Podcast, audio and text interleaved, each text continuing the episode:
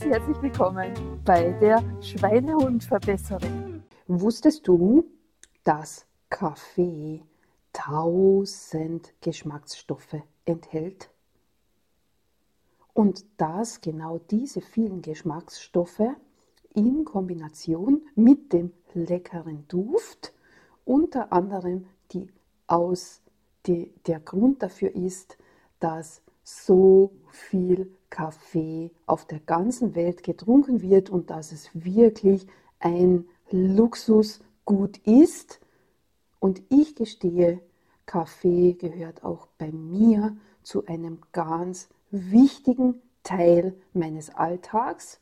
Ich liebe ihn ganz gewaltig und ich gestehe, er ist auch bei mir mit dem Thema Pause machen verknüpft. Er ist mit dem Thema Ich tue mir was Gutes. Er ist mit dem Thema Freundschaft und Geselligkeit und Kommunikation verknüpft. Und aus diesem Grund gefällt er natürlich auch meinem lieben Milo ganz besonders gut, weil das sind lauter positive Emotionen. Und das wirklich Spannende ist eben auch die Geschichte, und das ist jetzt immer so dieses zweischneidige Schwert. Du hast es ja auch schon einige Male gehört, dass ich die volle Verfechterin bin von dem holistischen Konzept, dass Körper, Geist und Seele wirklich zusammengehören und dass sie sich ständig und gegenseitig beeinflussen. Und wenn ich etwas verändern möchte, dann sollte ich auch alle drei Ebenen kontinuierlich besser machen, damit alles im Einklang funktioniert. Und jetzt im Thema Kaffee. Das ist jetzt eben genau das zweischneidige Schwert. Grundsätzlich wissen wir auch von der körperlichen Seite, dass Kaffee ein bisschen grenzwertig ist in der Wirkung auf unseren Körper. Es gibt viele positive Studien, die besagen, Kaffee ist super für unseren Herz. Kaffee unterstützt sogar unsere Gehirnfunktionen. Es macht mich wacher, es macht mich munterer, es macht mich kurzfristig konzentrationsstärker und so weiter und so fort. Und auf der anderen Seite wissen wir aber, dass ähm, Kaffee auch ungesund sein kann, dass, es mich, dass er mich nervös machen kann, dass ich nicht mehr schlafen kann, dass mein Körper schlechter äh, gewisse Vitalstoffe aufnimmt, dass er mich übersäuert, wenn ich ihn mit Milch kombiniere oder mit Zucker kombiniere und aufgrund der vielen Geschmacksstoffe gibt es nämlich noch ein Pendant in der Natur, das auch so viele Geschmacksstoffe hat und das ist die Kakaobohne. Also Kaffee und Kakao harmonieren einfach super miteinander und dein Unterbewusstsein, deine Rezeptoren werden durch den Kaffee auch dazu angeregt, Süßes zu essen. Und das kennst du vielleicht eventuell auch, dass dieses Klust, wie wir bei uns sagen, ähm, wenn ich einen Kaffee konsumiere, auf etwas Süßes sehr, sehr eng verknüpft sind. Und jetzt könnten wir doch sagen, ups, das ist doch total cool. Das heißt, mein Körper ist schuld, wenn die Rezeptoren sagen, Kaffee und Kakao und Süßes gehören zusammen und dann muss ich das ganz einfach zu mir nehmen.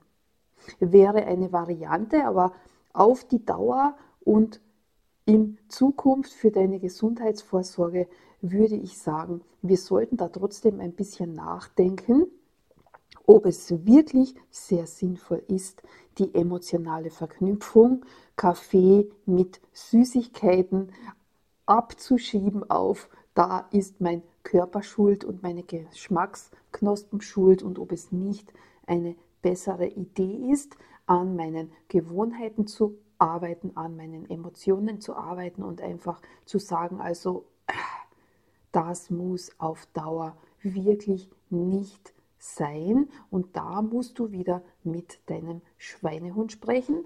Und hier in diesem Thema, glaube ich, sollten wir uns auch wirklich fokussieren auf die negativen Auswirkungen, die zu viele Süßigkeiten und zu viel Zucker auf deinen Organismus und deinen Körper hat und auch zu viel Koffein auf deinen Organismus hat und dass das, wenn ich es potenziere und viel zu viel zu mir nehme, allalong mehr schlechte Auswirkungen auf mich und auf meinen Körper hat, denn gute.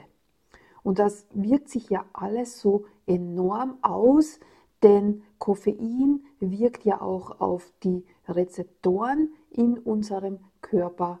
Und wenn ich zu viel Koffein zu mir nehme, dann verändert sich an der Anzahl der Rezeptoren etwas und dann verändert sich in meiner Hormonproduktion was und in meinen chemischen Prozessen etwas. Das bedeutet, der Körper merkt über das Koffein, ui, Claudia ist ja viel zu munter und die ist ja viel zu wach und hat viel zu viel Energie und das geht natürlich auf Dauer nicht. Also müssen wir etwas verändern, damit die Entspannung eintreten kann.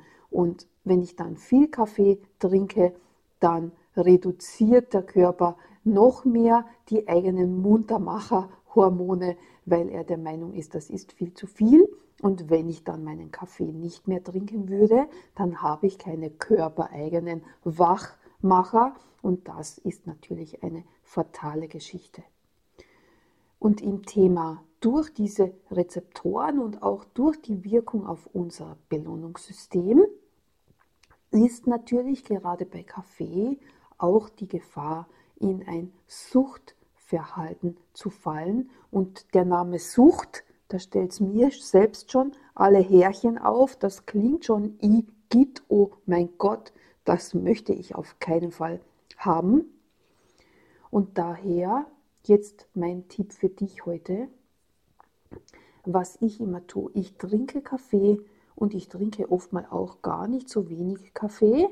Ich habe natürlich den Vorteil, dass ich keine Milch verwende als Veganerin, dass ich auch keinen Zucker verwende und dass es mir bewusst ist, dass diese Verknüpfung mit Kaffee und Süßigkeiten fatal sein kann und dass ich mich da dann nicht immer, aber immer wieder bewusst dazu entscheide, Kaffee ohne Süßigkeiten zu konsumieren. Zurzeit mag ich auch überhaupt keinen Kaffee in der Früh. Ich mache mir zwar immer wieder einen, aber dann trinke ich ihn nicht. Das ist auch interessant. Und was ich immer tue, damit ich auf keinen Fall in ein Suchtverhalten komme, dass ich wirklich regelmäßig bewusst kaffeefreie Tage einlege. Und wenn ich merken sollte, dass ähm, ich Entzugserscheinungen bekomme, wie zum Beispiel Kopfschmerzen, die sind ja ganz oft, wenn ich in eine Entzugsgeschichte gehe, dann ist angesagt, erstens eine 10-Tage-Transformation zu machen von David Sandoval, denn du weißt ja, ich habe ja meinen eigenen Platinum Health Europe Shop, weil ich total auf die Produkte stehe und weil sie mir so viel Hilfe und Unterstützung für meine Wohlbefinden, für meine Gesundheit und für meine Verjüngung bringen. Und wenn ich in dieser, wenn ich merke, ups, mein Körper ist überlastet, dann raus aus dem Alltag, aus dem gewohnten System und mithilfe dieser Transformation meinen Körper wieder voll aufzufüllen, total zu entgiften und rauszusteigen aus einem Suchtgeschichte. Und das ist, ja, das ist mir wichtig. Und dann trinke ich halt wieder meinen Kaffee ich liebe ihn, ich werde ihn auch auf keinen Fall rausschmeißen aus meinem Alltag, weil ich ihn haben möchte. Aber das vorsichtige und bewusste Umgehen mit diesen Mitteln, mit diesen Sachen, die uns in Sucht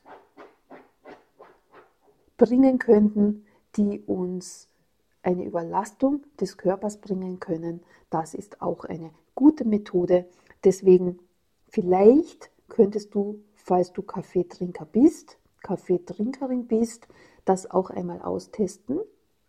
Mach einen kaffeefreien Tag und schau dir an, ob dein Körper mit irgendwelchen Reaktionen dir zeigt, wo ist mein Kaffee, wo ist mein Kaffee, wo ist mein Kaffee. Wenn das der Fall ist, dann bitte, bitte, bitte ganz schnell eine Pause einlegen und dem Körper dabei helfen, dass er rauskommt aus dem Suchtkreislauf und der Suchtfalle. Füll dich auf mit super tollen Vitalstoffen, entgifte ganz hochwertig und wenn du das getan hast, kannst du wieder ganz normal mit gutem Gewissen deinen Kaffee genießen. Wundere dich nicht, warum jetzt heute dieses Thema Kaffee. Ich bin ja zurzeit in einer Ausbildung, in einem ganz spannenden Programm und die Referentin heute hat eben sehr viele tolle Inputs zu dem Thema Kaffee gegeben und das hat mich jetzt so beschäftigt, dass ich mir gedacht habe, das ist sicher ein Zeichen, dass diese Information auch für dich heute wichtig ist. Und wenn du Lust hast, schreib mir doch mal einen Kommentar, ob du ebenfalls zu den Kaffee-Fans gehörst und ob du regelmäßig schaust, dass du auf keinen Fall in ein Suchtverhalten gefallen bist. Da bin ich wirklich sehr, sehr neugierig und ich freue mich auf deine Nachrichten. Wir hören uns dann nächste Woche mit den nächsten Tipps. Ich freue mich, wenn du wieder mit dabei bist und bitte sei doch so lieb und schicke die Information zu der Schweinehundverbesserin gerne an deine Freunde weiter, damit diese auch Tipps bekommen, wie sie denn ihren Schweinehund zum besten Freund machen können.